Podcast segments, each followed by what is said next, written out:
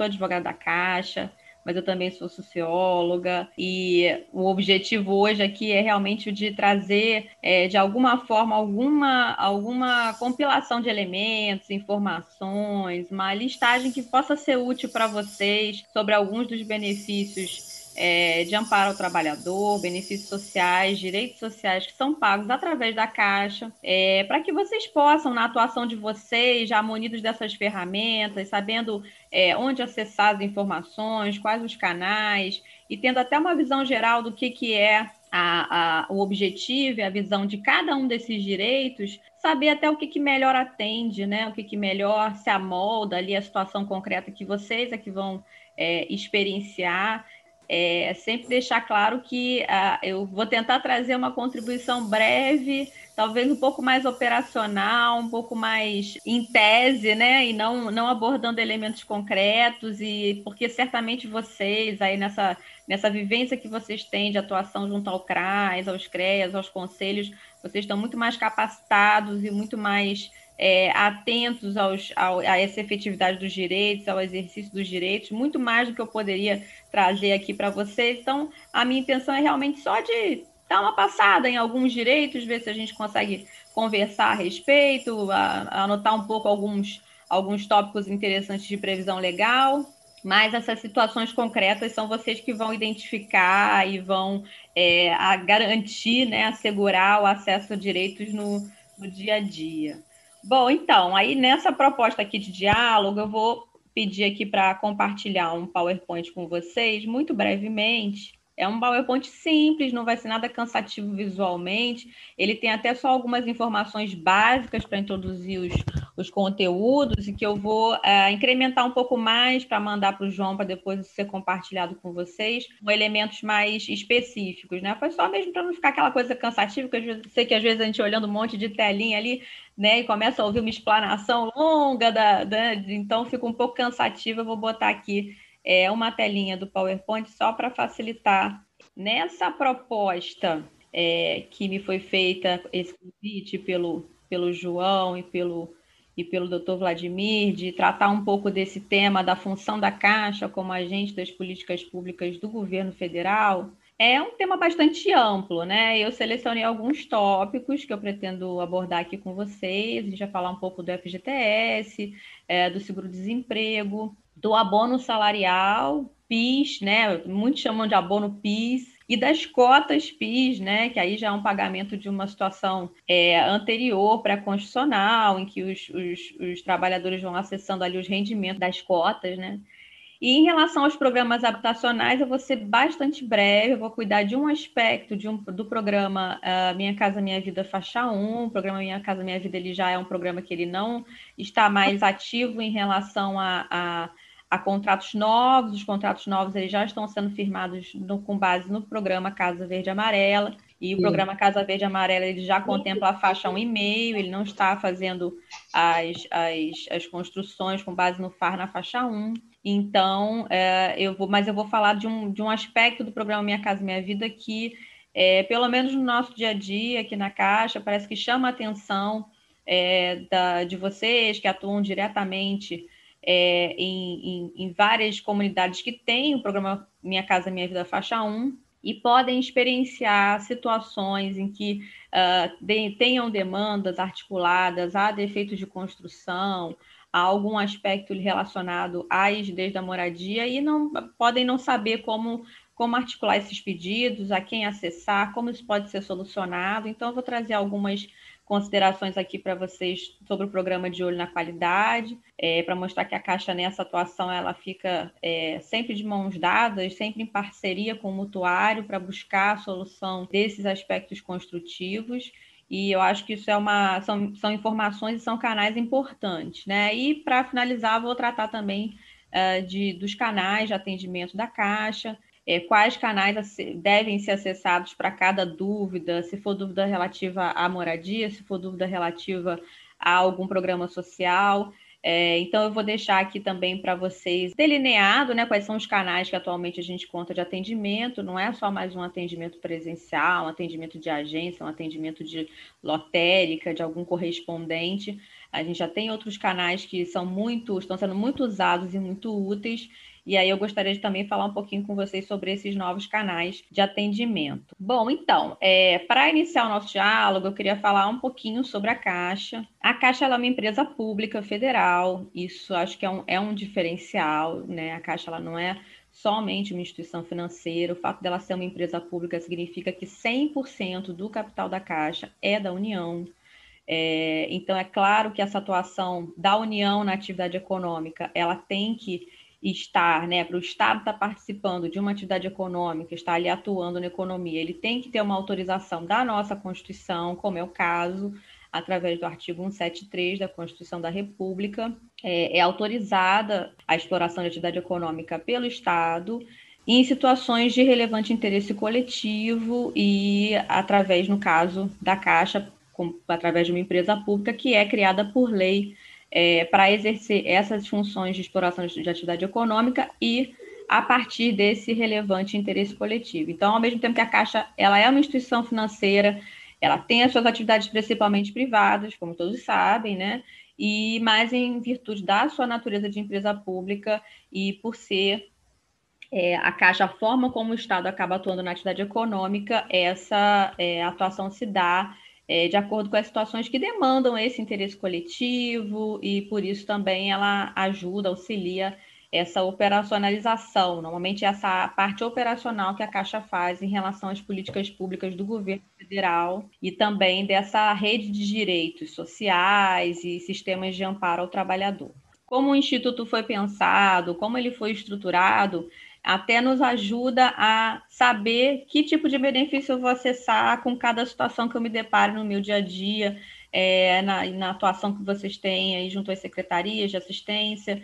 É, acho que entendendo um pouquinho esse histórico de como cada direito foi pensado, acho que faz é, diferença na hora que vocês identificam uma situação concreta, saber que tipo de, de direitos nessa rede ampla de direitos vocês podem acessar, para garantir, claro, a cidadania de cada uma dessas pessoas. Então, é, nesse sentido que eu queria falar um pouquinho aqui da criação do FGTS, sem pretender ser muito cansativa, né? É, mas ele, aqui, o FGTS, nesse breve histórico, né, ele, a partir da Constituição de 88, ele vem disciplinado no artigo 7, inciso 3, né, como um direito social dos trabalhadores urbanos e rurais. Ele já vinha sendo criado pela Lei 5.107 de 66, é, para uma proposta de criação de um sistema que funcionasse como uma poupança é, e rendimentos para benefício dos trabalhadores, para substituir a estabilidade decenal que existia então na legislação trabalhista. Né? No antigo regime da estabilidade decenal, é, todo empregado que completasse 10 anos de serviço, ele não poderia ser dispensado é, só por falta grave ou por dificuldades que fossem comprovadas pela empresa. É, então, o FGTS ele foi pensado inicialmente com esse, como esse direito, um substituto para esse direito à estabilidade, servisse de amparo ao trabalhador no caso das demissões sem justa causa. E ele era também um sistema optativo. Né? O, o, o trabalhador ele podia optar por fazer parte do sistema do FGTS ou continuar se utilizando ou se valendo dos benefícios da estabilidade decenal. Mas, desde a Constituição de 88, ele se estabeleceu como um, um, direito dos trabalhadores, passou a ser obrigatório, ou seja, desapareceu essa possibilidade de opção por um regime de estabilidade.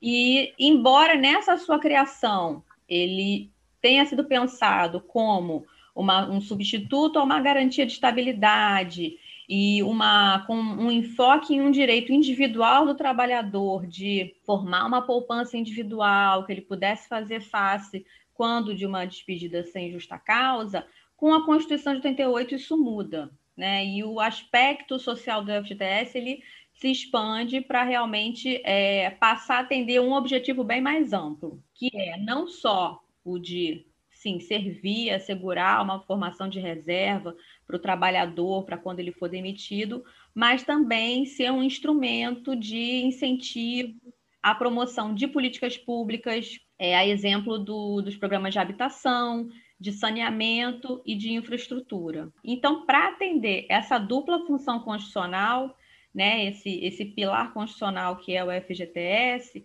ele possui, claro, o FGTS passa a ser uh, disciplinado por regramentos específicos para constituir essa hipótese de saque, porque à medida em que ele deixa de ser só um direito individual do trabalhador, ou uma, uma circunstância de uma poupança que o trabalhador pudesse ter acesso, ele passa a ser um direito social, ele passa a, a configurar um fundo para investimentos também em infraestrutura, saneamento, habitação. É claro que os regramentos para essas movimentações eles passam a ser mais específicos e aí as normas e diretrizes, é, a, a base, né, a par do pilar constitucional, além do pilar constitucional, é, são a Lei 8.036 e o regulamento do fundo também, que é o Decreto 99684 de 90, além de todas as normas e diretrizes do Conselho Curador do Fundo de Garantia. vou falar um pouquinho já do Conselho Curador, e só retomando um pouco essa natureza do próprio Fundo de Garantia como um direito social, algumas vezes essas previsões legais específicas do FGTS geram algumas discussões, é, seja em torno de projetos de leis que tentam ah, viabilizar o saque do, do, fundo de garantia ou a movimentação da conta, é, prestigiando um direito individual, muitas vezes imediato do trabalhador, uma necessidade que é mais imperiosa, em detrimento do sistema como um todo, né?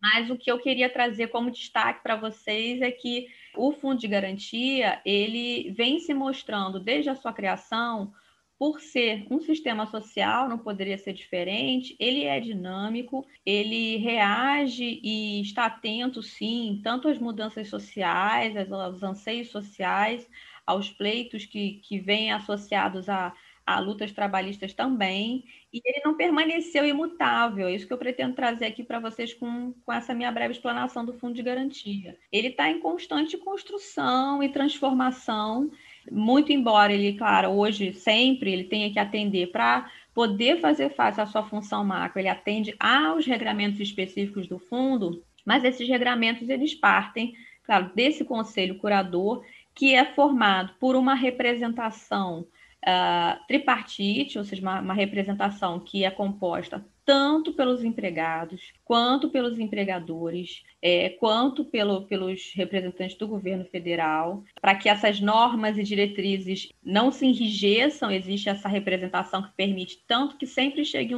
os influxos das ideias, do que está sendo pensado pelos trabalhadores, pelos empregadores e pelas entidades governamentais. Esses representantes dos trabalhadores, dos empregadores, os suplentes, eles são indicados pelas centrais sindicais, pelas confederações nacionais, têm mandato de dois anos e podem ser reconduzidos uma única vez, tá? Então, uh, como as normas são compostas por esse conselho e existe essa representação dentro do conselho, é, ele tá, o, o fundo está sempre em constante aprimoramento, né?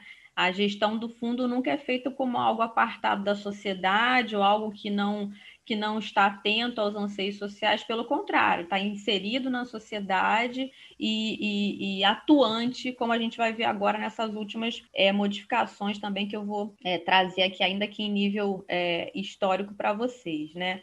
A Caixa, a função da Caixa no FGTS é a de agente operador, ela tem as atribuições dela também dispostas na própria Lei 8.036, no artigo 7 e ela está é, restrita, claro, e atende é, rigidamente às normas e às diretrizes do Conselho Curador. É, Para falar um pouco das hipóteses de saque, atualmente nós temos duas sistemáticas de saque, já em um construto novo, uma construção nova que se fez. É, quando o FGTS foi pensado só para um, um, início, né, uma, uma, uma, premissa inicial de um saque rescisão, e hoje em dia a gente já conta com essa nova proposta do sistema, que é a de tanto viabilizar um saque rescisão, uh, que é aquela saque que né, todo mundo conhece, das contas de, FGTS em situação de desemprego, é, que já vem desde a sua criação, e que se amolda mais, ele, se, ele é mais compatível com um trabalhador que ele busca uma maior segurança no seu fundo de garantia, ele busca uma maior segurança em relação a uma perda de emprego, é, ele quer é, realmente é, contribuir para essa poupança, para que esses valores fiquem disponíveis para quando ele fizer uma rescisão, ele puder uh, sacar o seu, o seu fundo de garantia, o saldo do fundo de garantia, ou mesmo se valer dele em outras situações de vulnerabilidade que também constitui hipótese de movimentação, como a gente vai ver daqui a pouquinho, e o saque aniversário, que foi incluído pela Lei 13932 de 2019, que é uma modalidade nova de saque e que veio também fazer face a essa demanda de alguns outros trabalhadores que já tinham uma, tem uma perspectiva diferente em relação ao fundo, eles entendem que eles querem fazer saques periódicos, ainda que menores, mas eles querem sempre estar é, sacando o seu fundo e usando para outros tipos de, de, de, necessidades ou investimentos que eles queiram fazer. É, e por conta disso, o saque aniversário permite é, aos trabalhadores fazerem, é. saques, fazerem saques periódicos de valores, é, porque nessa modalidade de saque aniversário, o trabalhador ele anualmente faz o resgate de um percentual do seu saldo total do fundo. Então, em ambos os casos, todas as contas do mesmo titular ficam sujeitas à mesma modalidade de saque, é a que o trabalhador optar, né? É sempre uma opção do trabalhador. É, e para essa sistemática do saque e rescisão, as modalidades de movimentação da conta estão previstas no artigo 20 da Lei 8.036, e a exceção do inciso 20 desse artigo 20, que é ah, justamente a previsão do saque aniversário, do saque anual de parcela do, do saldo do fundo. Então, é, no saque rescisão, ele se vale de todas aquelas hipóteses de movimentação, exceto a movimentação anual, em virtude da, da data pareada para o seu aniversário. E para a sistemática do saque aniversário, ao contrário. Ele pode fazer o saque anual de parcela do fundo e também se vale de todas as hipóteses de movimentação, exceto aquelas que tratem especificamente de saques com motivação rescisória, que aí são diversas, né? Vou listar algumas aqui, mas são muitas. Elas estão no inciso 1, 1A, 2, 9, 10, que são excluídos saques de motivação rescisória para despedida sem justa causa, inclusive indireta, culpa recíproca, extinção do contrato de trabalho por força de acordo entre as partes, extinção, extinção total da empresa, fechamento de estabelecimento, são várias as hipóteses. É sempre essa dicotomia, esses dois lados. Quem vai sacar parcialmente no aniversário não vai ter é, direito ao saque por uma ocasião de rescisão, vai fazer movimentações em outros casos. E, em contrapartida, quem tiver optado pelo saque rescisão não vai fazer essa movimentação anual. É, e, claro, essa opção ela pode ser, né, sempre ali tem uma, uma data, um período revista, mas só para estabelecer algumas é, premissas básicas aqui para vocês. E agora sim, falando mais especificamente dessas transformações normativas do fundo, né, eu queria iniciar trazendo uma reflexão sobre a própria aplicação dos recursos. A aplicação dos recursos do fundo, ele foi, por exemplo, no caso da habitação urbana, ele foi pensado inicialmente é, para fazer face a uma habitação urbana, um saneamento básico, uma infraestrutura mas isso, obviamente, que as demandas sociais se expandiram, outras situações concretas se mostraram, e com isso o fundo foi se aperfeiçoando. Hoje existe previsão de operações de crédito, utilizar os recursos do fundo para operações de crédito destinadas a entidades filantrópicas, hospitalares, entidades que façam ações de inserção de saúde, é, de forma complementar ao SUS, entidades que atuam no campo é, de promoção da saúde das pessoas com deficiência.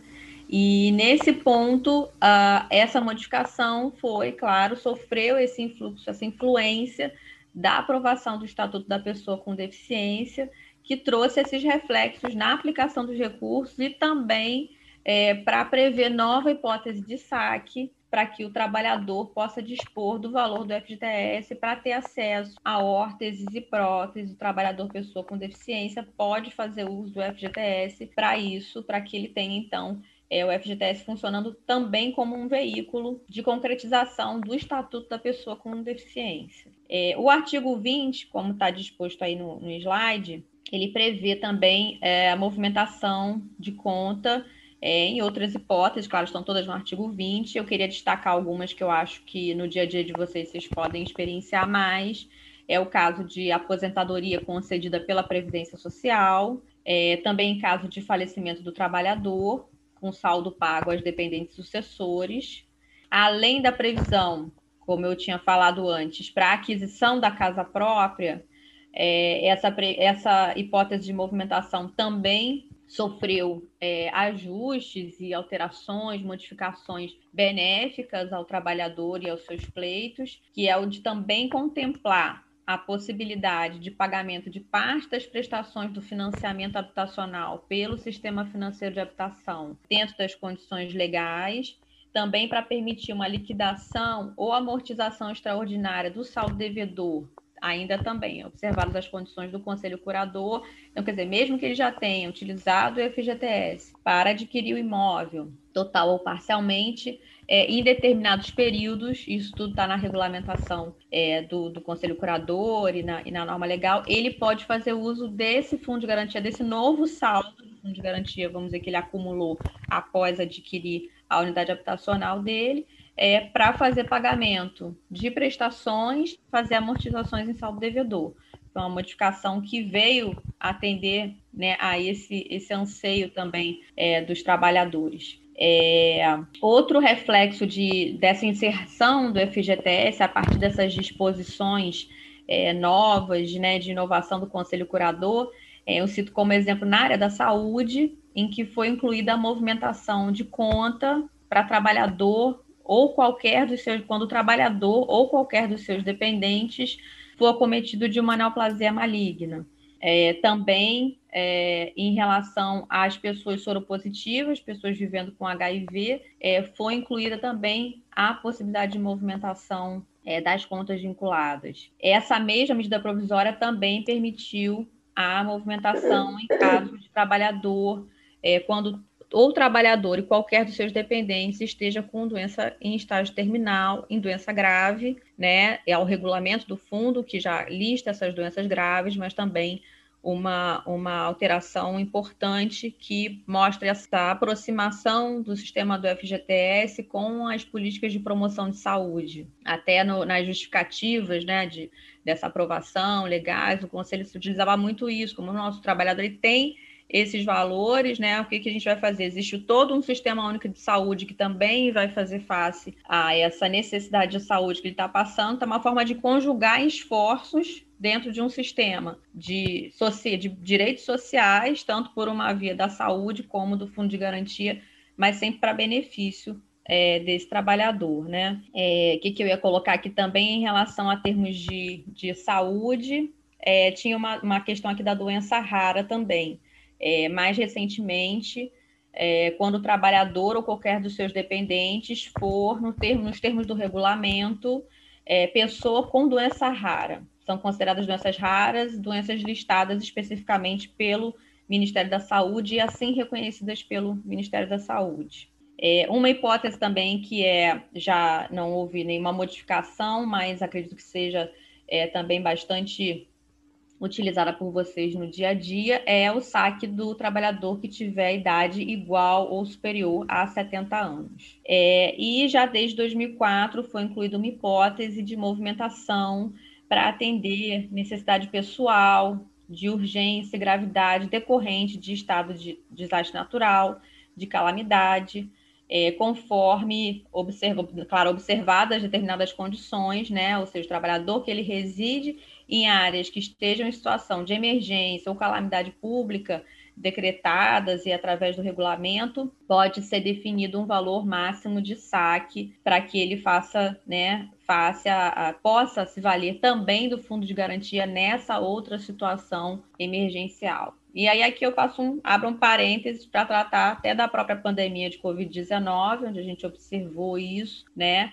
Atendendo a essa situação, que foi tanto um pleito dos próprios trabalhadores, a essa situação social que sim se impôs, uma situação imperativa que é, demandava de todas as esferas é, políticas efetivas para, enfim, poder enfrentar esse estado de calamidade. É, também o Fundo de Garantia passou a prever a modalidade, né, que já se encerrou, mas que foi permitida até o ano passado, de saque emergencial do FGTS no valor fixo de R$ 1.045, de modo a atender o maior número possível de pessoas com contas né, ativas ou inativas que pudessem né, lançar a mão desses recursos também nessa situação é, de calamidade que a gente está passando. Tem uma hipótese de saque que ela já é bastante antiga, é, mas que me lembrou é, bastante de, da atuação de vocês, em que vocês estão o tempo todo ali em contato com situações é, em que as pessoas podem estar numa vulnerabilidade extrema e seria interessante até identificar se em algum momento essa pessoa que naquele momento, né, hoje pode estar numa situação de vulnerabilidade, mas há três anos atrás ela podia estar inserida em algum uh, vínculo formal, podia uh, estar dentro do sistema do FGTS, ter conta vinculada, ter saldo a receber, porque nessa hipótese de saque é quando o trabalhador ele permanece três anos ininterruptos fora do sistema do FGTS. Então, ele também pode fazer saque dos valores, né? Ele atende a muitas pessoas que podem se encontrar, né, como eu falei, numa situação de vulnerabilidade em que em algum momento, pretérito a três anos, estivessem ali inseridos no sistema de é, trabalho formal e recebendo ali depósitos do fundo de garantia e que, com o passar dos anos, não se atentaram para isso, então pode haver ali algum recurso para sacar, né, em favor dessas pessoas. Já é uma hipótese de saque é, estabelecida já há bastante tempo, acredito até que desde a da instituição mesmo. Também queria destacar que essa proposta de saque imediato, né, que também teve é, todo um escopo ali de fomento econômico, né, de poder haver o saque das contas ativas e inativas, é, que vigorou até março de, do ano passado. Aliás, acho que até estendeu um pouquinho depois, né? A data aqui minha, não, acho que está aqui até março, mas acho que talvez tenha estendido.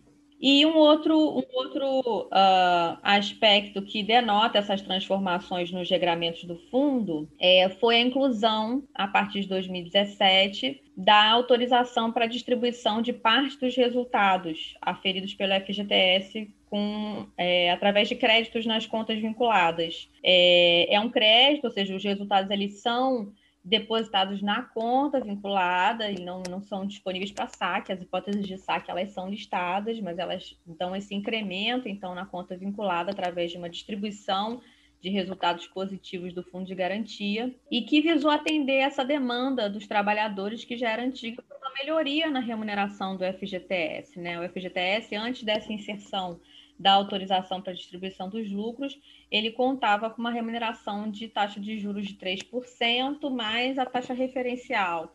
E, e isso sempre foi um, um, ponto sensível em que os trabalhadores uh, buscavam né, uh, uma melhoria nessa remuneração. Então, essa, essa alteração uh, legislativa veio a trazer essa possibilidade de distribuição de lucros que acaba gerando um resultado positivo para em termos de, de remuneração das contas. Eu ia até compartilhar aqui, deixa eu ver se eu consigo com vocês, o aqui no site da Caixa, ou melhor, no site do FGTS, estou abrindo aqui, já vou compartilhar para vocês verem essa questão dos resultados, para não ficar assim muito abstrato. Deixa eu ver se eu consigo botar aqui mas para mostrar como que o, o rendimento ele realmente é, aumentou uh, com essa.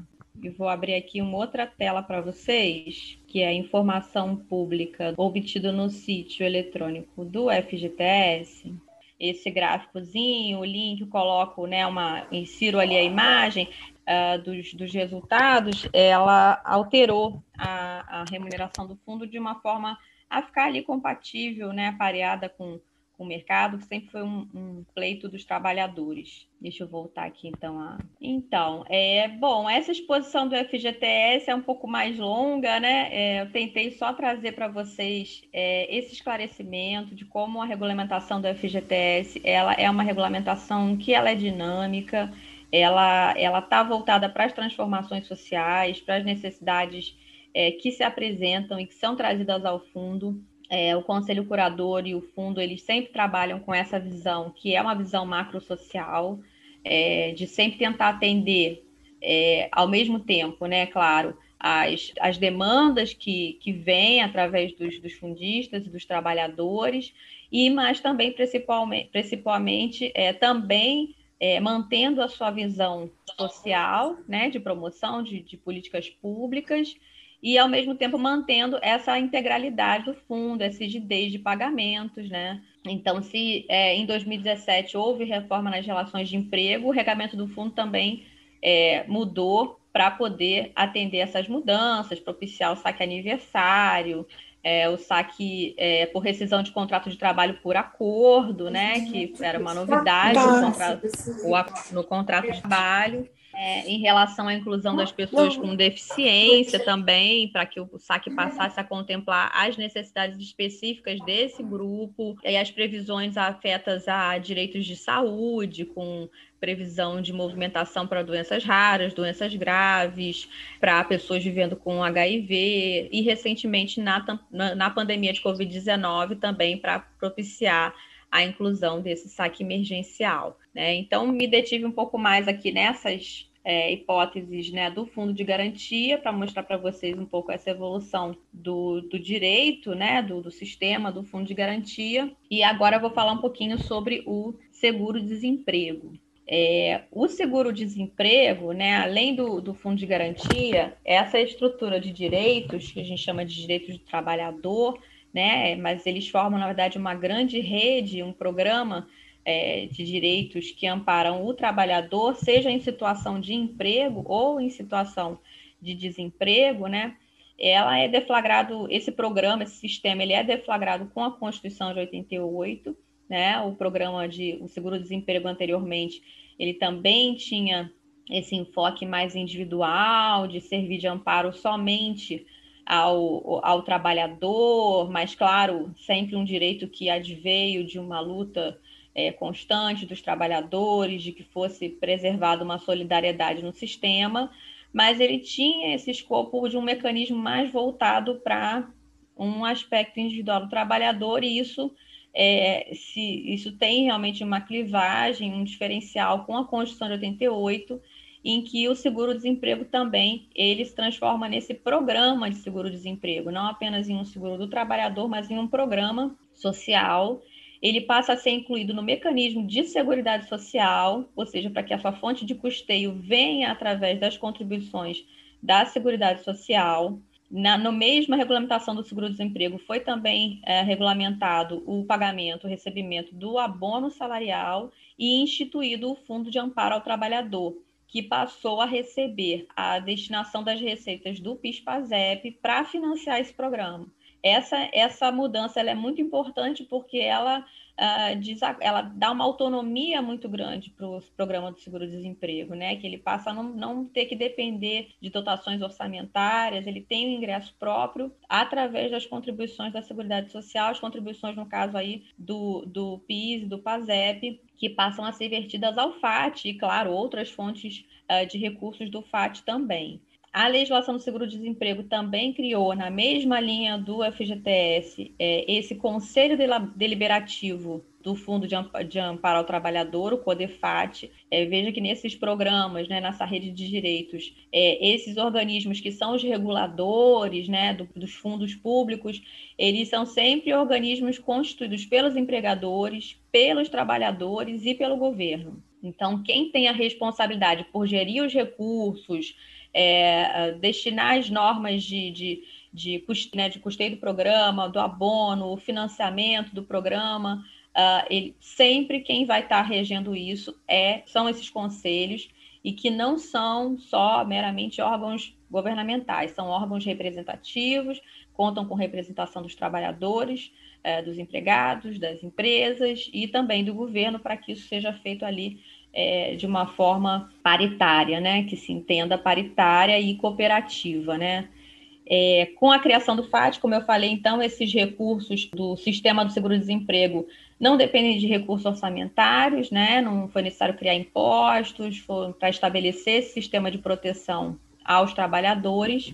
E é, ele passou a constituir, a ser chamado de um programa de seguro-desemprego, porque, para além de gerar essa renda temporária aos trabalhadores que estão em situação de desemprego, mas também é, passam a contemplar outras categorias de titulares de direitos, por exemplo, os trabalhadores de pesca artesanal, uh, os empregados domésticos, é, possibilita bolsas de qualificação. É um programa que ele pretende também a reinserção dos trabalhadores no mercado de trabalho através do acesso a ofertas de emprego pelo Sistema Nacional de Emprego, o CINE, também para uma requalificação profissional através do, do Pronatec, Programa Nacional de Acesso ao Ensino Técnico e Emprego, e também pessoas que é, não estão em, em vínculos formais, muito pelo contrário, se viram é, alijadas desse direito é, ao serem forçadas a algum regime forçado de trabalho ou reduzidas à condição análoga de escravizado, o seguro-desemprego também é acessível a essas pessoas e acho que está aqui uma proposta de sistema, né? não é só um trabalhador formal. Veja uma pessoa que está ali numa condição de análoga de escravizado, ela também vai acessar, na medida em que for feito o resgate, ela vai acessar esse é, direito ao seguro-desemprego. Isso é muito importante, né? A Caixa ela atua, então, como eu já expliquei um pouco a, a, as diretrizes ali do CODEFAT, é, a Caixa ela atua como um agente pagador desse seguro-desemprego. Então, todas as dúvidas sobre é, número de parcelas, valor, situação do benefício, elas devem ser tiradas no site, né, ou nos canais, melhor dizendo, é, do Ministério da Economia, tá? Eu destaquei também, que eu achei interessante, que na, a, existe uma exigência regulamentar para exercício do. para fazer o pedido do seguro-desemprego, exercício desse direito de seguro-desemprego, no caso dos trabalhadores formais e domésticos, é, no caso do trabalhador formal, existe uma exigência do prazo de 120 dias, contados a partir do sétimo dia de demissão, para que o trabalhador exerça esse direito de requerer habilitação no programa, e essa exigência ela está suspensa até que cesse o estado de calamidade pública decorrente da pandemia de Covid-19, tá? Então, não, esse prazo não não, não, está mais sendo exigido esse prazo. E em relação aos trabalhadores é, domésticos, é, a, a, eles também não precisam cumprir essa exigência de prazo de solicitar o benefício dentro do transcurso de 90 dias por motivo de força maior, né?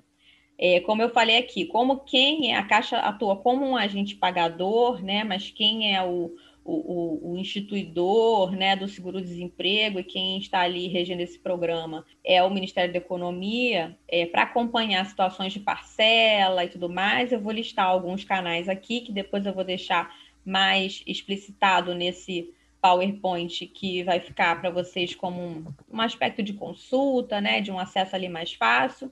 É, vocês podem ver pelos canais do aplicativo Caixa Trabalhador, que é um aplicativo que se serve para acesso tanto é, desde, do seguro-desemprego, mas dos programas é, de amparo ao trabalhador em geral. O aplicativo Caixa tem também em relação a pagamentos que possam ser feitos através da poupança social digital. O aplicativo do, do Ministério da Economia, que é a carteira de trabalho digital, Existe um serviço de atendimento, que eu vou botar também aqui uh, ao final, o 0800, tem um telefone, né? E o próprio site é, do Ministério da Economia, é, que através do portal gov.br, né? Que a gente bota gov.br, acessa o Ministério da Economia, e o Ministério da Economia também tem uma central uh, telefônica pelo 158, em que dúvidas também do seguro-desemprego podem ser tiradas por esse canal.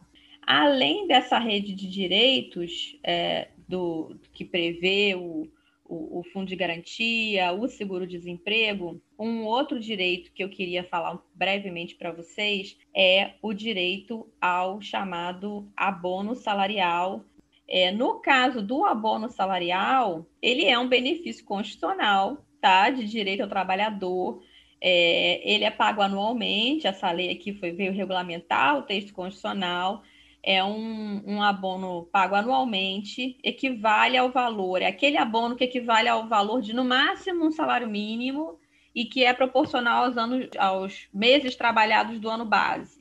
Né? Então, quando a gente fala daquele pagamento ali, é no máximo até um salário mínimo para proporcionar aos meses trabalhados, sempre no ano posterior, é um benefício atual, um benefício que veio. É, benefício não, gosto sempre de falar em direito, né? Mas é um direito constitucional pago ao trabalhador com o advento da Constituição de 88. É, é feito esse pagamento através de um calendário estabelecido pelo CODEFAT aos trabalhadores que satisfaçam os requisitos uh, legais para essa percepção. É, a Caixa também atua como operador desse pagamento do abono salarial. Tá? Então, é, é relacionado a esse direito constitucional que está aqui é, vigente, em curso, constante. Né?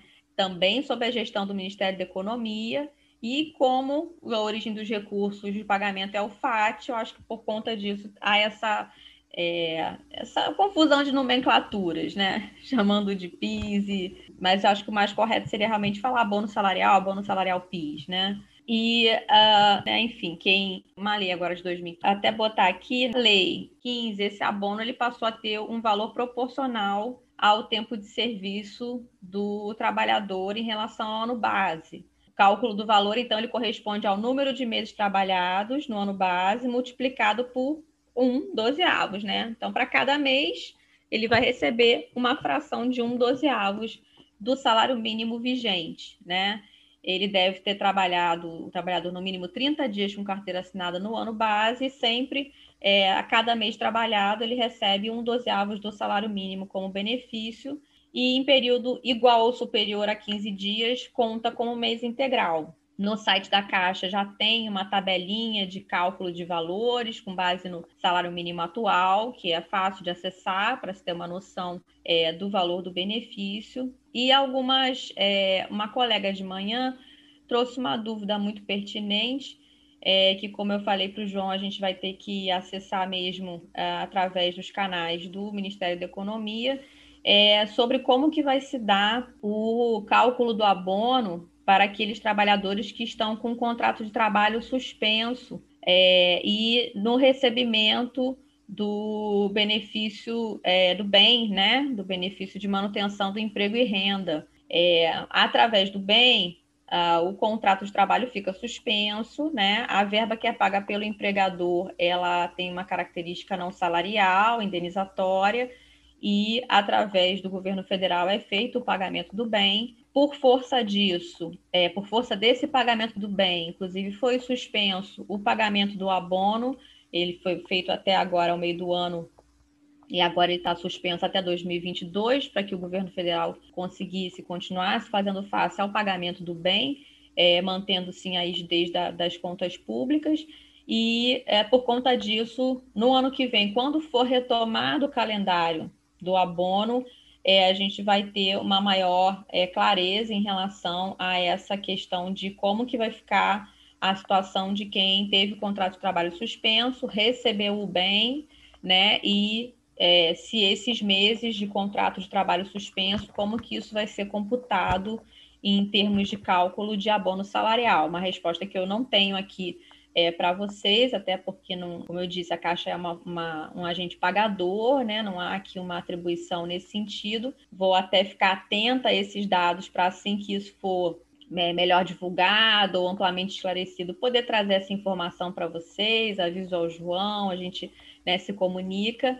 É, mas por agora a gente teria que aguardar essa definição do Ministério da Economia, tá? É, quando o pagamento é feito, isso também eu não sei se ficou claro de manhã, porque a gente estava falando do outro PIS, aí embolou, no abono salarial, ele pode ser feito pagamento por um o crédito em conta no trabalhador que já tem a poupança digital da Caixa, pode ser feito pagamento nos caixas eletrônicos, nas lotéricas, correspondente Caixa Aqui e também utilizando o cartão do cidadão. E, claro, também em uma agência da Caixa. É, isso também acho que não ficou muito claro que a gente estava falando do outro PIS, e aí era eu todo mandando todo mundo para o Banco do Brasil.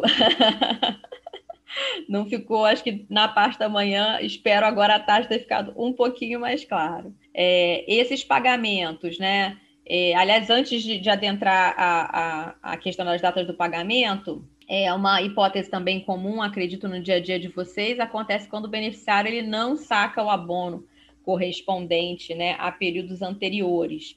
E é, eu acho importante esclarecer que na forma da resolução, resolução 838 2019, fica assegurado ao trabalhador o direito ao abono pelo prazo de cinco anos, né? Então, é, caso algum beneficiário não tenha sacado no calendário, né, quando for disponibilizado é, o pagamento para 2022, né, enfim, ou para os anos seguintes, ele pode sempre fazer é, face ao exercício desse direito. É, então, quer dizer, ele é um direito, eu tentei falar aqui um pouco que ele é diferente da, do, do direito às cotas PIS e à remuneração de cotas PIS. Vou tentar ser um pouco mais clara aqui. Então, o abono é, são essas as bases, né? Em relação à cota PIS, que a gente chama de cota PIS, eu até coloquei aqui cotas PIS, de manhã estava só PIS, acho que isso que foi bem a, o motivo né, de confusão é que, para além do abono, né, que, como eu falei, é uma, um exercício constitucional e,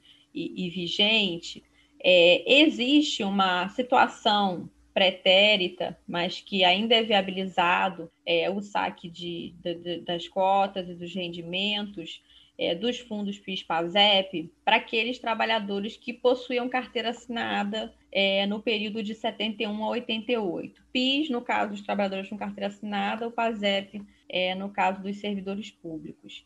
Esses fundos do PIS-PASEP, eles foram criados lá nos anos 70, tinham esse objetivo de, de, permitir a participação dos trabalhadores nos resultados econômicos das empresas, né? E então, ao mesmo tempo em que incentivavam o incremento no patrimônio do funcionário, né, também contribuía para uma distribuição de renda e também se geravam fundos que utilizavam esses recursos é, que eram acumulados para sempre em favor de, de, políticas de desenvolvimento econômico e social. Né? Então, esse, o PIS, no caso do PIS, eu vou falar mais porque era o que até então é, vinha sendo pago pela Caixa, mas, enfim, que o PASEP contava com uma disciplina distinta, mas que agora foi unificada. É, o PIS, então, ele era constituído por essas contribuições das empresas privadas, né, e quando houve o advento da Constituição de 88, o PIS-PASEP ele era uma das principais fontes de recursos do BNDES. Né? O pagamento dessas cotas, dos rendimentos, é feito pela Caixa. Né? Não vou nem falar aqui muito do, do PASEP, mas, enfim, é, o PASEP, da mesma forma, foi criado paralelamente à criação do PIS, houve a instituição do Programa de Formação do Patrimônio do Servidor Público,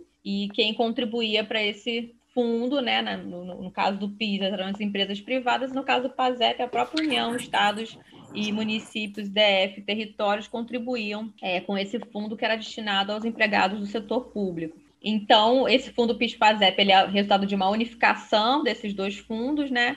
E desde a Constituição de 88, como a gente estava vendo ali no seguro-desemprego e no, e no, no abono salarial, esse fundo PIS-PASEP ele não PASEP ele não está contando mais com arrecadação para essas contas individuais, né? Através do artigo 239, as contribuições de Seguridade Social que são revestidas para o PIS e PASEP, elas passaram a ser direcionadas ao FAT para custeio de todo esse sistema do programa do seguro-desemprego, que inclui seguro-desemprego, o abono salarial e políticas de desenvolvimento econômico do, do BNDES. Mas até outubro, né, até 4 de outubro de 88, é, antes do, da, da, da, promulgação da Constituição, as contribuições que eram realizadas pelos empregadores, né, aos fundos e tal, pois empregadores ou, ou União, estados e municípios, nos casos servidores públicos, eles eram distribuídos aos trabalhadores. Esses fundos, eles tinham, então, essa distribuição individual num formato de cotas proporcionais ao salário e ao tempo de serviço. Né? E essas cotas e esses rendimentos dessas cotas destinados a esses trabalhadores nesse período de 71 a 88, que é chamado cota PIS ou rendimentos de cota PIS.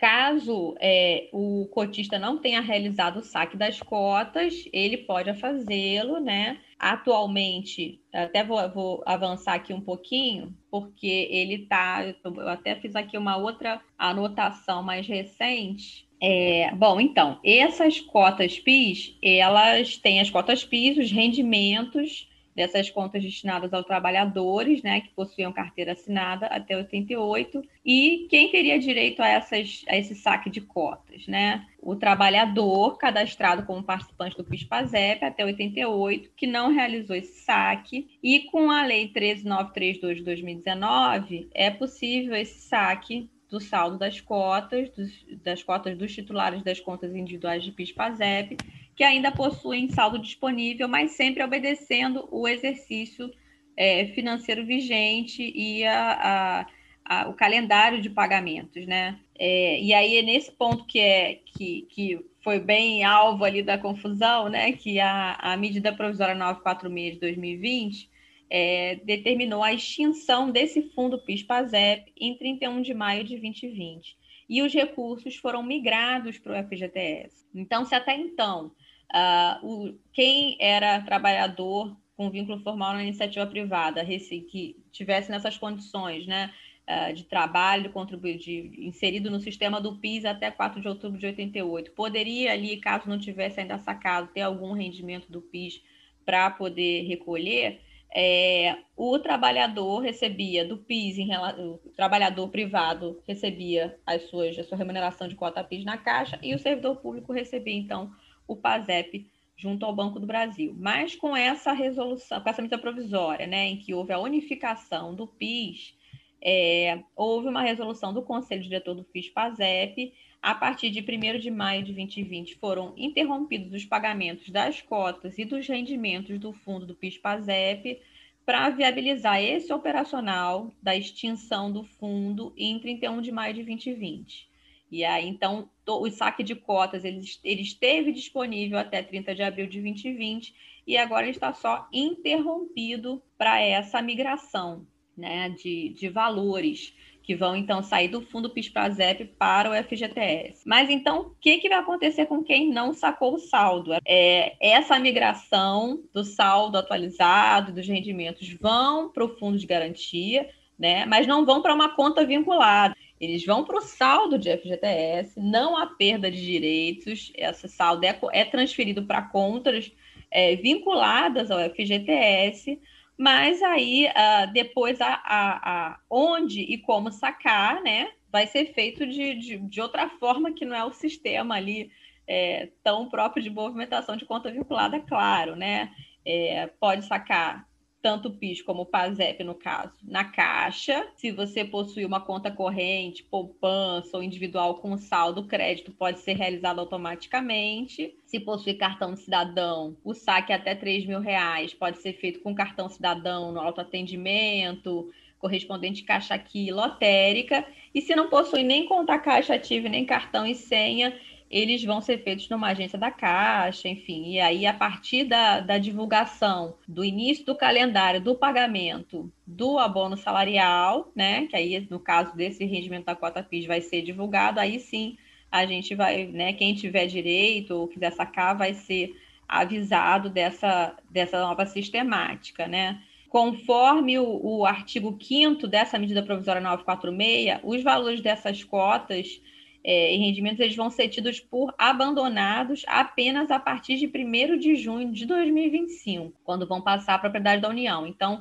assim que for retomado o calendário, né, é, os valores da cota vão, vão estar disponíveis para saque. Essa interrupção se deu realmente apenas a título dessa migração, é, foi feita aí agora até final de abril, e agora está havendo esse momento de migração, assim como está sendo feito também com o abono que eu interrompeu o pagamento por conta do bem, aqui em relação à cota PIS e rendimentos é, também está suspenso temporariamente, provisoriamente, só para esse ajuste. Mas eu acredito que ainda haja na atuação de vocês muitas pessoas que podem estar enquadradas numa situação dessa de terem ainda algum saldo de cotas é, ou de rendimentos a receber. E acho que é importante ter essa informação ali já anotada para assim que forem retomados os calendários, é, eu acho que isso pode ser de uma ajuda, né? Então, essas eram as polêmicas com a JP. Eu não achei que o PIS fosse dar tanto polêmico, eu achei que fosse ser o, o fundo de garantia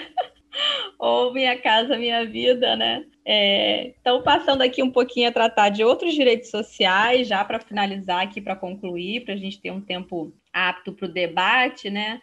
Ele se, outros programas que têm também esse operacional feito pela Caixa, como eu falei, um programa mais recente, que é o Casa Verde Amarela, é um programa já nessa mesma linha dos programas de financiamento habitacional que são oferecidos pela Caixa, é, contempla aquelas mesmas faixas que antes eram previstas no programa anterior, Minha Casa Minha Vida, faixa 1,5, 2 e 3, para poder fazer o financiamento, para fazer o financiamento é, da habitação, né? E uma, uma ocorrência do programa Minha Casa Minha Vida que eu achei de relevo, até vocês né, me falem se, se vocês tiveram alguma experiência nesse sentido, é, quando a gente fala de faixa 1 do antigo Minha Casa Minha Vida, que são aquelas construções que foram financiadas com recursos do, do FAR, do Fundo de Arrendamento Residencial, e que uh, em algumas situações, eu não sei se na Baixada isso aconteceu muito, se vocês experienciaram, nós vivenciamos um aumento de demandas em relação a situações é, que dizem respeito à qualidade das unidades, o que nos causou até uma certa estranheza, é, porque existe um programa é, já estabelecido, é um programa que ele é reconhecido como Boas Práticas pelo TCU, é um programa muito estruturado que chama o Programa de Olho na Qualidade, que visa justamente é, posicionar a Caixa ao lado do beneficiário, do mutuário, do titular do direito, é, seja com ações de esclarecimentos e ações principalmente de interação para a busca de soluções é, no âmbito do programa. É, atuação direta junto às construtoras, né, que são as responsáveis pela rigidez e pela qualidade da obra, para resolver questões é, relacionadas à construção. E nós vivenciamos esse aumento de demandas e muitas vezes eram demandas até, e a maioria, né, o que a gente realmente está apurando nesse momento, é, demandas que não, não eram procedentes, eram situações até diversas de, enfim, advogados é, de outros estados que tentavam até forjar laudos é, é, através de, de, de, supostos laudos ali de, de assistentes técnicos que indicavam algum grau de deterioração que não existia, mas mesmo sabendo dessa situação que também existe, claro, né, de uma situação fictícia em que não há nenhum vício, mas sabendo que é, essa questão da qualidade, se tratando da sua própria moradia, o local onde você passa a habitar, num programa faixa 1, que é um programa ali de contemplados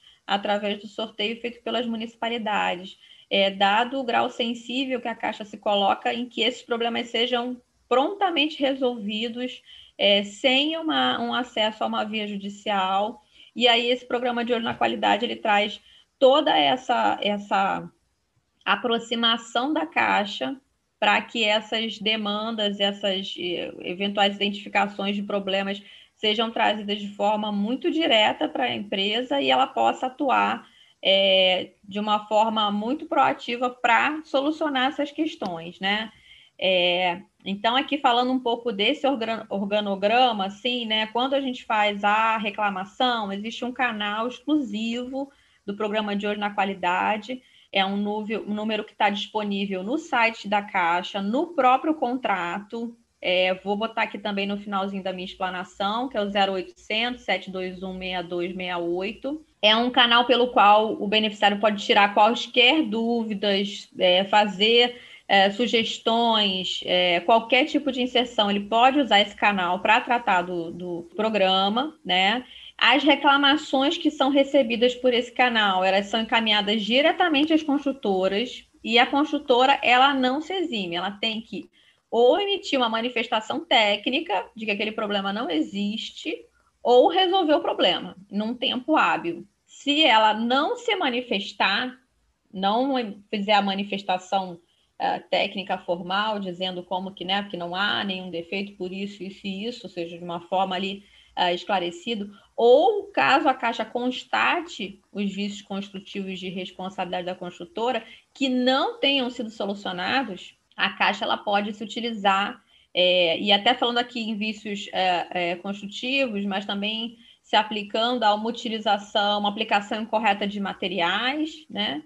há previsão de sanções administrativas severas, tais como a inclusão da construtora no CONRES, tanto a construtora como os sócios, dirigentes e também o responsável técnico da obra, eles ficam impedidos de realizar novas operações de crédito até que esse problema seja solucionado, né? até que o problema que, que deu origem a essa reclamação seja solucionado. Então, quer dizer, é um programa muito útil, é um programa que ele está atento a essas necessidades é, dos titulares dos direitos, né? A Caixa, inclusive, quando há uma, quando há a entrega da unidade, é, ela entrega também uma cartilha uh, que ela chama de guia do proprietário, né? É, entregue a todos os beneficiários e que pontua diferentes aspectos é, que o proprietário deve verificar na sua unidade para que qualquer dessas ocorrências sejam levadas à caixa quando uh, forem verificados, né? Porque a gente sabe que, óbvio que na entrega é feita toda essa essa verificação também, mas ao longo da, da moradia pode aparecer alguma coisa, então existem ali as, as, as sinalizações que a Caixa já deixa é, o proprietário ciente, para que, se verificadas, sejam alertadas para que a construtora possa ser, sim, responsabilizada e é, demandada a corrigir essas infrações. É, eu citei algumas, eu acho que ainda tá, ainda estou um pouquinho no tempinho, não estou, João? Porque a gente começou um pouquinho, né? Então tá, vou, vou acelerar um pouquinho, mas os problemas, por exemplo, nessa cartilha a gente lista alguns que seriam os problemas de estrutura, ou seja, o proprietário verificar se existem algumas rachaduras de parede interna, externa, no piso, é, verificar é, se tem algum peitoril, soleira quebrado ou trincado, é, olhar vidros, é, em relação a paredes, piso e teto, ficar atento que os imóveis é, adquiridos pelas famílias que forem indicadas pela municipalidade, pela prefeitura, é, no residencial de faixa 1, é obrigatória a presença de piso, é, verificar se não tem nenhuma cerâmica ou azulejo solto, é, se existem falhas de preenchimento de rejunte, umidade, sinal de mofo, é, se o, o, o, no box do banheiro o piso tem o caimento para o ralo, isso permite um escoamento,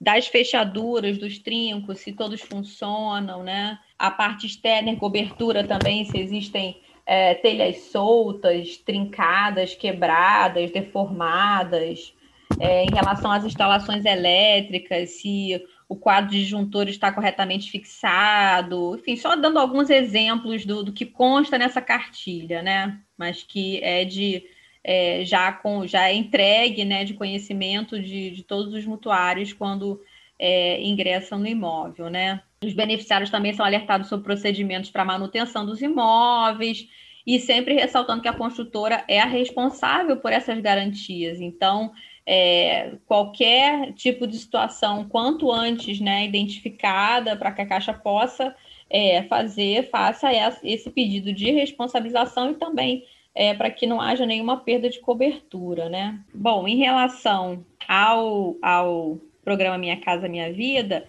era o que eu queria destacar, né? Esse programa de olho na qualidade, né? Quando se constatar alguma dessas situações, relacionadas à construção, que existe esse canal de atendimento direto da Caixa para se colocar ao lado do beneficiário e solucionar esses problemas.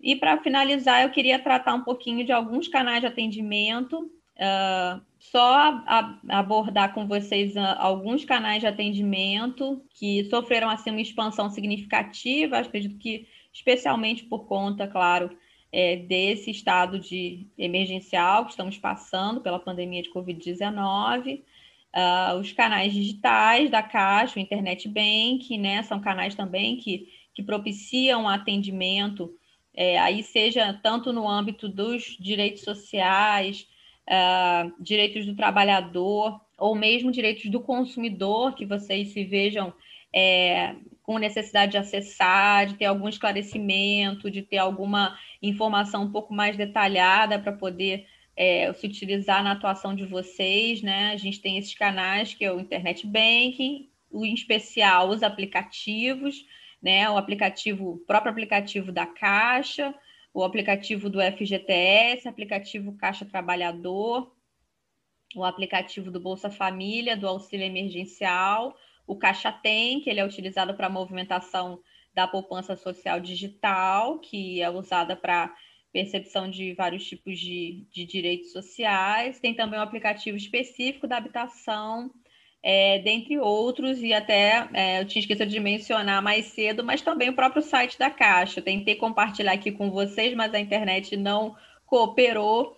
Mas o próprio site da Caixa ele contém bastante informações de uma forma muito autoexplicativa, com abas de benefícios sociais, benefícios ao trabalhador, é, ao cliente, habitação. É, ele é um, é um site de muito fácil navegabilidade, né, muito autointuitivo e que também traz informações muito importantes é, sobre todos esses programas e que é, podem ser esclarecidas pelo site também. Aqui os canais de atendimento é através de atendimento telefônico, né? Esse atendimento aqui é o atendimento que seria próprio para o consumidor, né?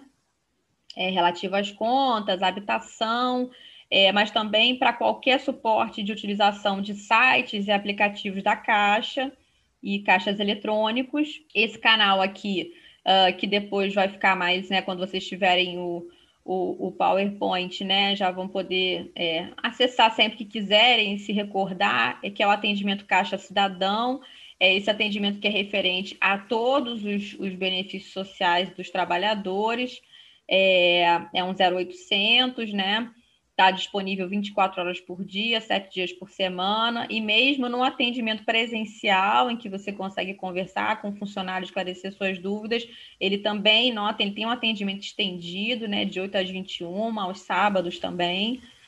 Então, é um, é um canal bastante útil.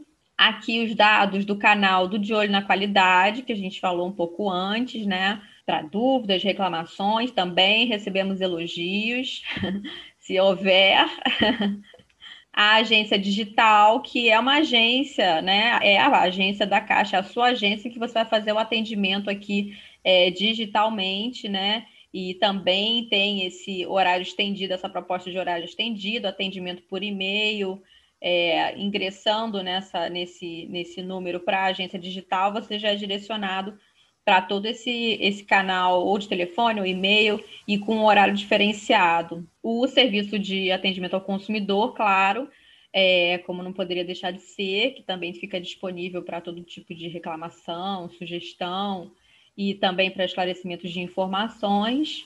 Esse canal aqui, que eu acho que é um canal muito pouco divulgado e que é numa, numa, num curso de que está vinculado ali a uma a uma fase pré-processual, a instrumentos de mediação, a mecanismos é, não litigiosos de soluções de conflitos, eu acho um, um, mecanismo que talvez vocês possam fazer muito uso, que é a ouvidoria da Caixa. A Caixa conta com a sua ouvidoria, é uma ouvidoria específica para reclamações não solucionadas, ou seja, a ouvidoria ela, ela, ela parte desse segundo atendimento, quando você já acessou a rede, não obteve a solução, então é propriamente uma mediação é, para solucionar o problema e evitar que ele vire um conflito. É, é, um canal bastante útil e que eu acho que a, a, a sua utilização na atuação de vocês, é, creio que possa ser muito benéfica, é, porque o ouvidor tem essa, esse papel de diretamente intermediar essa solução, buscar as áreas adequadas que possam resolver os conflitos. Então, é, deixo aqui também essa informação da ouvidoria e um canal de denúncias, porque, né, como eu disse, a Caixa é uma empresa pública, a gente trabalha fazendo é, toda essa parte do operacional e de pagamentos de benefícios sociais, a, acesso ao trabalhador, e infelizmente ela também é, claro, passa a ser alvo e é vítima de crimes ilícitos de ordem, e uh, então é sempre importante, além dos canais ordinários de denúncia, que, enfim, já são, né, claro, a Polícia Federal, que é a que tem atribuição para investigar quaisquer crimes relacionados à Caixa Econômica Federal, o próprio Ministério Público Federal, é, mas também a Caixa internamente é, recebe essas denúncias, é, se houver de algum indício de crime, qualquer outro ilícito que vocês possam identificar relacionado à atividade da Caixa, é um canal de denúncias aqui também, né? Pelo, tem pela página e pelo telefone. E eram essas as considerações que eu queria fazer com vocês, já pedindo desculpas por ter me alongado é, um pouco. O João tinha me feito uma proposta de uma hora e vinte de palestra. Eu achei assim que ia ficar uma coisa um pouco cansativa para quem estivesse ali ouvindo, mas é, aceitei o desafio, mas sempre nessa intenção de trazer o máximo de informações para vocês, é, para que vocês pudessem, na atuação de vocês, estarem com essas informações todas e é, caso mesmo seja alguma, eu acredito, né, que todas essas informações que eu passei aqui vocês já tivessem, mas às vezes uma relembrada, uma compilada ajuda no dia a dia a, a já organizar esse acesso aos, aos direitos sociais que podem ser exercidos por meio da Caixa. E então me desculpo pela explanação muito longa, mas é, acho que necessária para deixar alguns pontos mais claros, né? Ou rememorar vocês, e também para incitar aqui um, um debate, dúvidas né, que possam existir. Eu não estava nem acompanhando aqui o chat, mas vi que tem, tem bastante mensagem, já tem mãozinha levantada. é, para a gente poder abrir para perguntas, dúvidas, no que eu puder esclarecer, claro.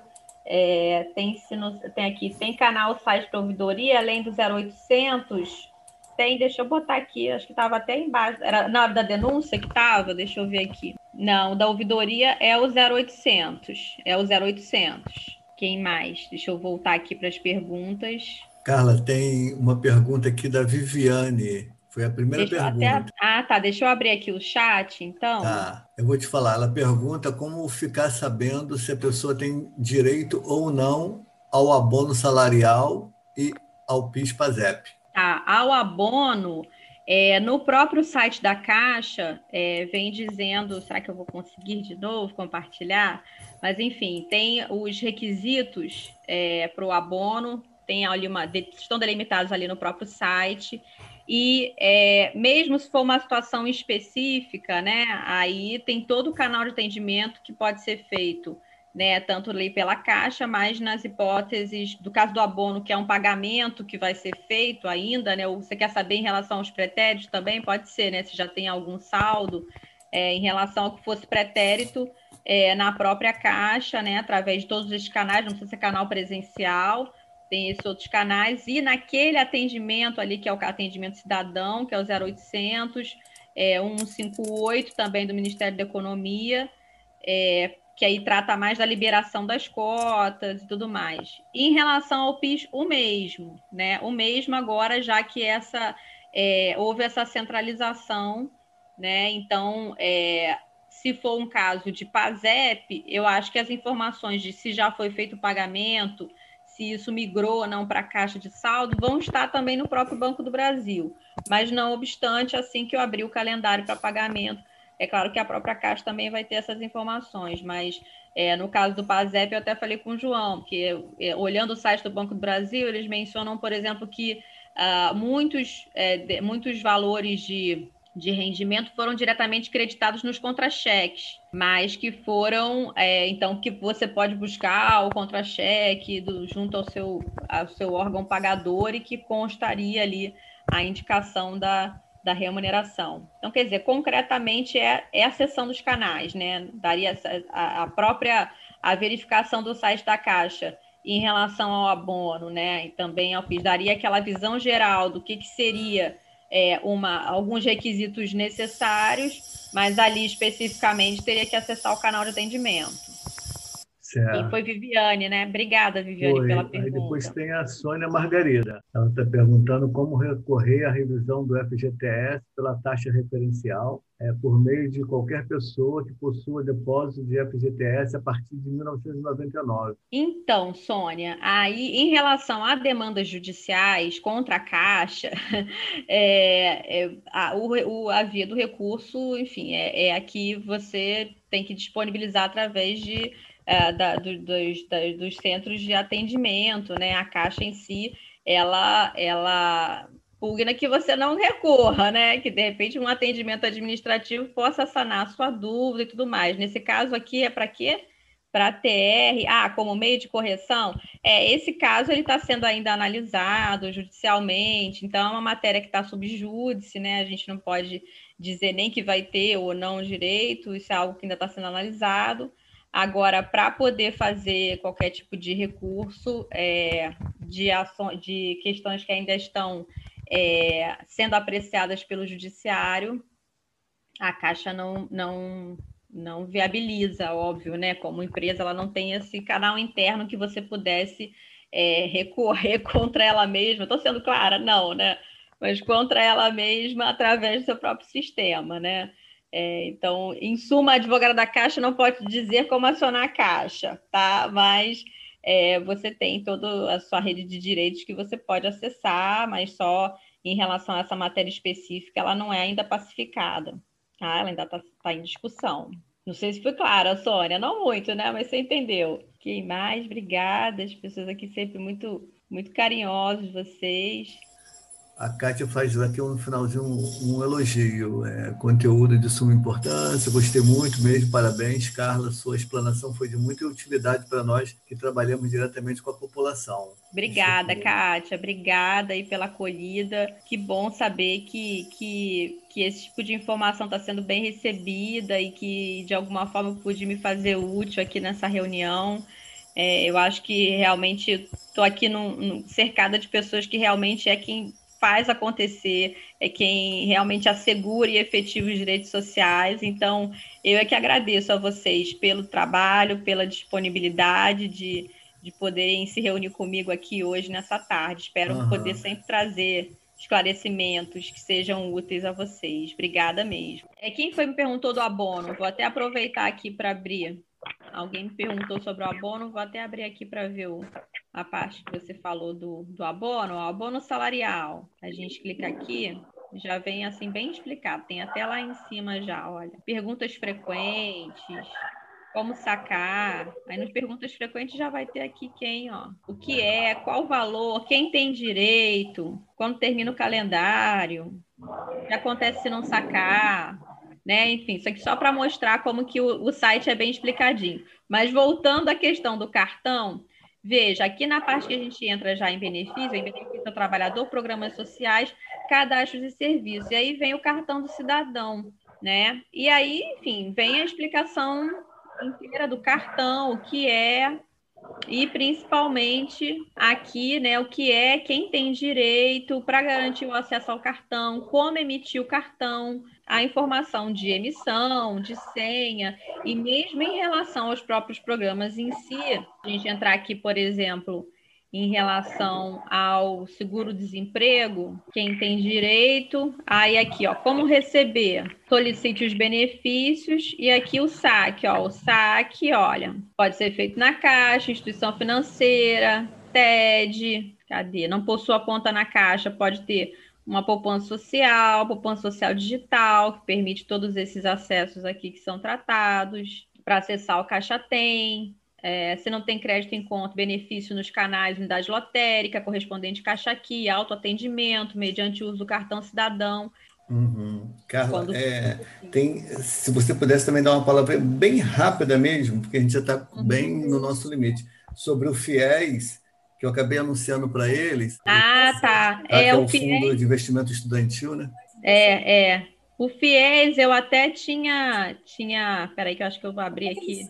Ah, não, não abri não. O FIES, eu estava é, até falando com o João é, um pouco mais cedo na, na explanação da manhã. Eu tenho até pouca informação em relação ao FIES, porque ele realmente ele foi reestruturado. Eu vou até remeter vocês para não até não, não adiantar muito a hora. Aqui também fazer que nem eu fiz de manhã, que eu compartilhei aqui o site.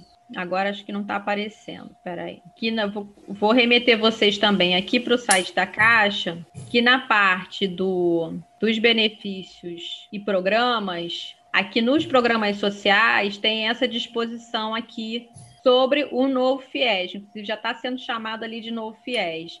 É, no FIES antigo, né, embora no momento inicial a Caixa tenha tido um papel ali bastante atuante, depois ele foi foi um programa que gerou uma reestrutura e passou a ser mais é, centralizado ali pelo próprio governo federal. E é, então ele, ele já era um programa que ele contava com uma sistemática diferente em relação à atuação da Caixa é, como agente operador. E, e, no novo FIES, né, o que eu estava falando para o João é que ele foi dividido em algumas modalidades. Nessa modalidade 1, que é direcionada a quem possui até três salários mínimos, essa modalidade vai ser operada exclusivamente pela Caixa. Tá, mas então ele não é um programa que ele é todo é, vertido ali para um operacional da Caixa. É, mas aqui no site existem essas informações assim mais detalhadas, tá? O principal, eu acho que é essa informação aqui, como ingressar, né? Acredito eu, que eu acho que é a informação que todo mundo quer ter, né? Como que eu vou fazer isso. De fato, os requisitos eles foram alterados, então agora há uma inscrição num, no site, que é chamado esse site Fiéis Seleção, tá? Tem até o link aqui para acessar. E existem esses requisitos aqui, ó, ter feito uma das edições do Enem a partir de 2010, ter uma média igual ou superior a um determinado número de pontos aqui, não ter zerado redação, É, enfim, eu acho que esse canal aqui é um canal bem elucidativo. Ainda tem aqui o site específico. Ó. Caso ainda tenha dúvidas, visite o site. Que é aí direciona diretamente ali para o site do MEC, né? É, onde vai ter ali até ó, o cronograma, o que mudou, como funciona, vai ter uma uma especificidade maior. A gente, por ter sofrido essa alteração no papel operacional do FIES, a Caixa acabou não, não, não detive muito minha exposição em relação ao FIES, porque o papel da Caixa, realmente agora a centralidade do FIES, ele está no MEC, né? A Caixa vai atuar ali com exclusividade nessa modalidade 1, mas qualquer informação acho que é melhor dirimida ali no próprio site do Ministério da Educação. Uhum. Carla, obrigado. Eu vou abrir o microfone aqui para Vou pedir para Ana Maria abrir o microfone, porque ela levantou a mãozinha ali, que acho que ela quer fazer uma pergunta. É, sim, bom dia a todos e a todas. É, a minha pergunta é bem específica, relacionada a um usuário né, que encontrava-se em situação de rua, foi inscrito no programa Em Minha Casa Minha Vida, e hoje ele está numa instituição né, para dependentes químicos, né, e a, ele foi contemplado e ele está com uma série de dúvidas em relação porque ele não conseguiu cumprir as parcelas e está com o receio de perder esse imóvel. Ele precisa se direcionar na, no banco de origem dele ou ele vai ao, ao programa da Minha Casa Minha Vida? Eu não acompanho esse, essa pessoa, não, tá? Ele só chegou até mim para um outro, outro, tipo de conhecimento. Oi, Ana. É, obrigada pela tua pergunta. É, sim, eu acho que to todas as situações mais específicas, elas têm que ser tratadas até para saber exatamente os detalhes, enfim, quando o, o que realmente a gente está tratando. É, para o canal de atendimento, ele pode sim ir na agência que ele assinou o contrato, é, existe também nesse slide, né, como eu te falei, esse canal de atendimento para todos os programas sociais, tem o 0800, então pode também entrar em contato com esse canal previamente para saber é, como ele deve lidar. Realmente, casos muito particulares, a gente tem que tratar com a particularidade que eles demandam, né? Ou seja, é, tratar especificamente no canal de atendimento para saber exatamente a situação concreta dele e poder direcionar internamente. Mas ele pode sim, acho até que ele vai é, é, ter essa, essa melhor informação sobre a situação do contrato dele atual e como proceder na agência é, relativa ao contrato ou através desse canal de atendimento ao cidadão. Tá? Espero ter podido te responder. É porque realmente, como é uma situação bastante particular, né, o atendimento ele ele se mostra necessário. Compreendi, tá ok. Então, muito obrigada pela resposta, foi bem claro. Por nada, eu que agradeço. Acho tem que tem mais algumas Tem uma pergunta aqui, deixa eu ver aqui, da Jane do lá do CRAS Vandir Dutra. um momentinho só, deixa eu ver aqui, porque meu, ela fala, ela pergunta aqui, ela fala: "Bom dia, com relação ao abono salarial, os trabalhadores que tiveram suspensão de contrato de trabalho receber, é, recebem por este período esse, a suspensão de contrato ela, ela se refere a MP 1045 agora da, da questão da, da pandemia, né? do socorro ao emprego, né? Oi, Vandir. É, nossa, essa sua dúvida até eu vou, eu vou me juntar a ela, porque eu de fato não sei responder agora uh, nesse momento. Posso até buscar essa sua resposta mais específica. É, porque como é uma, uma, um recebimento proporcional, né? Uh, de fato, a gente tem que esclarecer se o período de suspensão do contrato de trabalho pela MP, né, 1047 MP agora que prevê já a suspensão do contrato de trabalho, é, se nesses casos vai, como que vai ser computada essa proporcionalidade, né? Não vou responder em tese aqui, porque em tese o contrato de trabalho está suspenso. Mas para tratar mais especificamente, eu realmente não vou nem fazer aqui nenhuma ilação para não te passar uma informação errada. Eu vou buscar essa informação. É, se tem como deixar aí um, um, um e-mail, Vandir, perguntar aqui, ou então eu boto mesmo no slide quando eu for repassar para o João.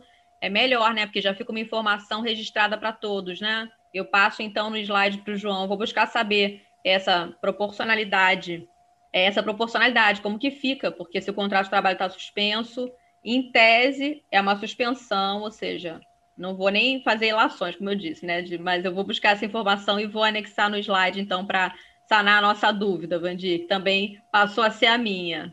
É, se alguém mais quiser fazer pergunta, tá? O microfone está aberto, só perguntar. Aqui nós temos mais uma pergunta aqui da Daniele Santos. É, ela pergunta aqui: bom dia. Alguns usuários têm chegado com a demanda de que estão informando na Caixa que o cartão do PBF não não será mais emitido. Como devo, como devo proceder nesses casos? É, Daniele, eu acho que nesses casos o ideal é buscar também esse atendimento é, do telefone pelas informações do atendimento cidadão, porque não é essa informação que consta, até as informações que eu trouxe para vocês hoje são as informações que constam é, publicamente no site da Caixa, e inclusive tem um ícone específico ali para a emissão dos cartões, então é, de benefícios, né? Então, eu não sei é, de onde teria essa informação especificamente, né? A informação que a gente pode se valer, que é a que está no site, ela não, não diz nada a respeito disso, não. É, eu acho que no canal de atendimento podem esclarecer melhor essa dúvida específica, até em relação a, a qual agência que ele se dirigiu, qual canal, se foi agência, se foi lotérica, é, informando que o cartão não seria mais emitido, porque não no site não consta essa informação. Pelo contrário, existe ali uma, uma gama de formas de pagamento e não existe a informação. Até eu fiz questão disso, de trazer para vocês as informações que estão condizentes com a informação pública do site. E aí, a partir de, do, do momento em que a gente tem ali um plano geral do que está informado publicamente, eu acho que a gente tem como buscar melhor os nossos direitos. Falando, olha, no site está escrito né, e dessa forma. No... É, temos né? uma outra perguntinha aqui da Viviane Martins. Ela fala: as pessoas que recebem o auxílio emergencial hoje possuem a conta social. Esta conta irá permanecer para uso após o auxílio terminar? A conta que está falando é a poupança digital. É isso, Viviane? Até pode abrir o microfone a gente para a gente conversar. Mas acredito que ela está falando da poupança social digital, né? É, ela, ela, respondeu social... aqui, ela respondeu aqui por escrito, isso, ela disse isso. que é isso. É, essa, essa conta, ela, ela continua, inclusive, para percepção de, de outros direitos, né? Já estão sendo feitos também é, quando o beneficiário já teve incluída o benefício ou pelo auxílio emergencial, através dessa conta da poupança social digital, ela continua é, podendo ser movimentada até para a percepção de outros benefícios e, e, ali na movimentação do caixa tem. Então, é, a conta continua assim, é uma conta sem custo, é uma conta que permite ali a movimentação pelo caixa tem para fazer pagamentos de é, através de QR Code, débito, transferências bancárias também sem custo. Então, sim, espero ter podido te responder. Tá. A Ana Maria e a Márcia querem falar também. Ah, exatamente, a Márcia. Márcia, fica à vontade, você pode. Ana Maria foi aquela que falou anteriormente, se ela quiser falar também novamente, tá? Porque ela tinha levantado a mãozinha antes da Márcia. Se não, a Márcia pode falar também. Ah, é, não sei se ela tinha abaixado. É, ou se ela não, se ela esqueceu de abaixar é. a mãozinha, ou se ela tá tinha bom, outra pergunta. Então, Márcia, o que, que eu posso oh, te ajudar? Vou abaixar minha mãozinha, um minuto só. tá bom. bom dia, gente. É a Márcia. Dia. É, a minha pergunta é, é um pouco parecida com a do João. Por exemplo, você estava falando em relação ao PIS, né? Alguns servidores públicos, antes de serem servidores públicos, tinham o PIS. Nesse caso, esse período, né, até a pessoa entrar no serviço público, é, esse PIS estaria nessa situação aí que você falou, de até 2025 ou não? Até 2025, sim, porque isso decorre da sistemática do PIS-PASEP, né? Que o fundo onde estavam depositadas essas cotas, né? Que foram, de, que foram uh, uh, inscritas até 4 de outubro de 88, tanto do PIS como do PASEP, eles faziam parte de um fundo e apenas esse pagamento dessas cotas era feito de forma diferenciada, né? O PIS através da Caixa Econômica Federal e o PASEP a partir do banco, é, pelo Banco do Brasil. Isso não mudou. O que mudou foi que os recursos desse fundo passaram a constituir essa receita do FGTS. Então, é, se o servidor, agora ele é servidor, mas na ocasião em que ele fazia jus à cota PIS, ele era é, o, um, um trabalhador normal da iniciativa formal, né? Não era um servidor público, não era um empregado público, empregado público não, que o empregado público também está, mas um servidor público especificamente. É, então, essa sistemática, a princípio, pelo que você está me descrevendo, também, claro, sem querer entrar em nenhuma muitas particularidades, mas se ele já tinha uma conta de PIS, isso pode ser é, migrado para uma para uma para uma conta, mas você falou agora que ele continua sendo servidor agora, né? Entendi, é uma conta Sim. antiga. É, Isso. pode, é, é. Eu acho que é bem, como você falou, é bem parecida com a dúvida do João, né? Porque se ele é, é agora ele é servidor, ele também não pode ter uma conta vinculada. Até pode, né, ter uma conta vinculada, não teria problema. Estou vendo aqui caso de, por exemplo, um, um, um servidor público que é professor universitário também. A universidade abre para ele uma conta de fundo de garantia e ele recebe essa conta. Então não teria é, problema nesse caso, essa abertura. Acredito eu aqui, tá? Eu vou esclarecer essa dúvida também. Estou até anotando aqui que é a dúvida da Daniele e da Márcia, então, que eu vou ter que tirar de forma mais específica, né? Que são de, perguntas gerais, né? Que não envolvem ali situações tão específicas assim, que dá para a gente sanar é, até o, o, envio aí do slide, mas a princípio não, não haveria problema. Mas, Carla, Fala. De qualquer forma, é, se a pessoa quiser saber né, se ela tem algum saldo a receber, ela pode ver isso nos canais da, da Caixa ou tem que comparecer pessoalmente? Não, não, não precisa comparecer pessoalmente. Como eu falei, tem esse, esse, esse canal até do PIS, né, especificamente dos programas sociais, é, tanto no canal ali do 0800, que vai ficar mais específico para vocês vão poder acessar direitinho ali no slide, né? É, como também todos os canais de acesso ao PIS. O PIS já tem ali um, um canal específico, não só esse social, tem aplicativos, tem as informações do site. Claro que o, o, o atendimento ele não precisa ser presencial e até nesse momento não se recomenda que seja. Né? Por isso que eu fiz questão aqui de explanar um pouco mais sobre esses canais digitais, é, que eu acho que nesse momento é o que mais a gente tem que se valer. Claro que o atendimento, a gente sabe que muitas vezes é, o cliente, ele tá, o cidadão, ele está numa dúvida que ele quer se dirigir a uma agência da Caixa, ele quer se dirigir então, nesse, eh, nós estamos sim prestando para esses atendimentos, as agências estão abertas, a Caixa foi até um dos um, dois, se não o único banco que não cerrou as suas atividades nessa pandemia, até por conta dos pagamentos de auxílio emergencial. Nós sempre estivemos atuando, então, sim, pode-se pode -se buscar essa informação diretamente. Mas essa parte final da exposição, o objetivo era esse mesmo, era de trazer de forma mais visível para vocês esses outros canais. E que eu passei aqui os slides um pouco rápido, mas isso vai ficar disponível para o João é, colocar para vocês, e aí vocês vão ter ali já esse acesso até específico. Por exemplo, a dúvida da Daniele, que foi, é, não foi em relação à habitação, mas teve uma outra dúvida que agora não estou lembrando qual é, que era em relação à habitação. Tem lá o canal da habitação em relação aos programas sociais. Tem lá o canal específico dos programas sociais. Então, para ficar mais fácil de vocês é, terem esse acesso à informação também, tá? Mais específica do que a que eu estou tratando agora, né? Que a gente está falando de uma forma mais geral. Tá bom, Carla, obrigada, tá? Obrigada a você, Márcia. É, Carla, assim, teve uma hora que você comentou que é, já estava tá, imaginando qual seria a pergunta que eu ia fazer, por conta do, daquele assunto que nós conversamos sobre a questão de uma, universa, uma uniformização de decisão no âmbito dos juizados especiais, né?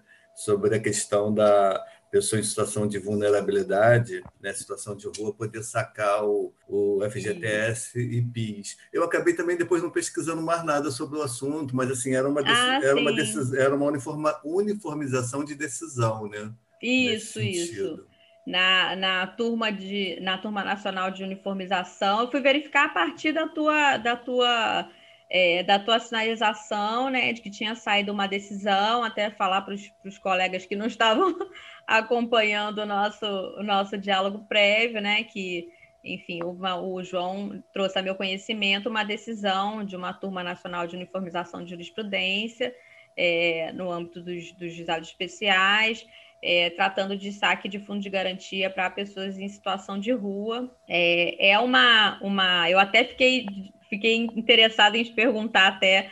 É, já que já houve até uma, uma palestra da DPU, se a DPU trouxe esse aspecto, é uma, uma matéria que não está, e eu fui é, pesquisar a partir da uniformização, é, se isso já tinha sido inserido pelo Conselho Curador ou se tinha sido alvo de alguma modificação, não foi.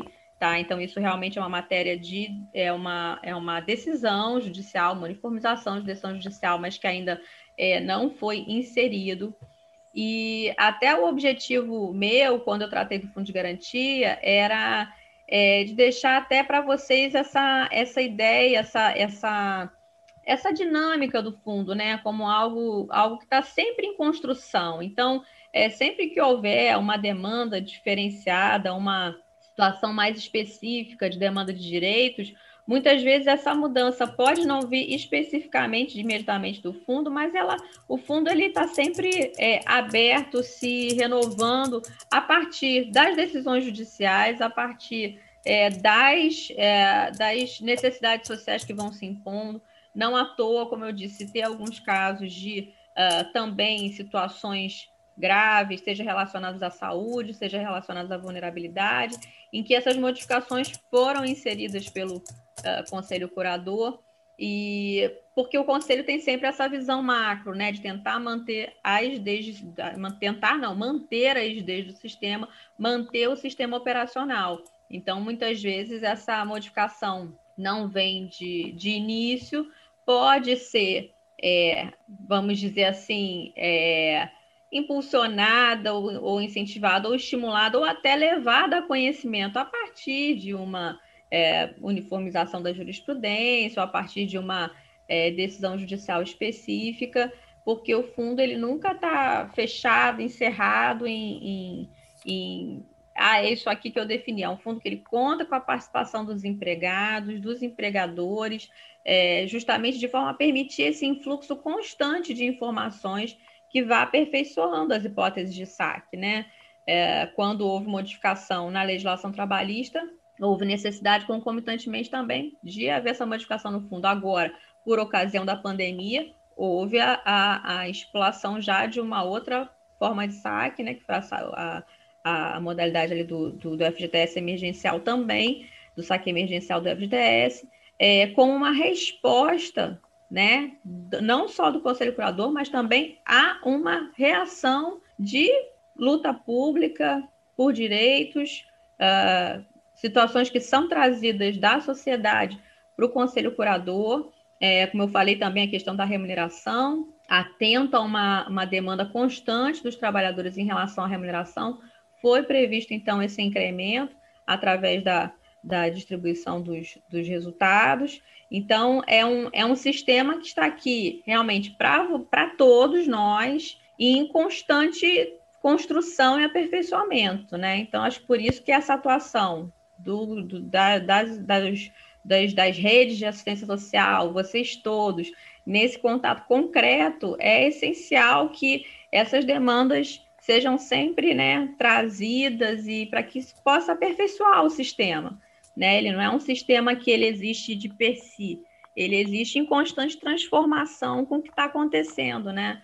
É um sistema de direitos, né? Então ele está sempre junto ao que uh, os trabalhadores, a sociedade civil, a, as, as, uh, os conselhos de proteção, o que eles trazem, isso vai havendo uma, uma, uma toda uma reatividade, né? E uma, um construto que acho que é próprio da, de uma representação, de uma, de uma democracia e, claro, de um sistema de direitos, que é o que a gente vive é, já desde 88, né? Tá ótimo, ficou excelente, parabéns, agradeço mais uma vez a querida colega doutora Carla,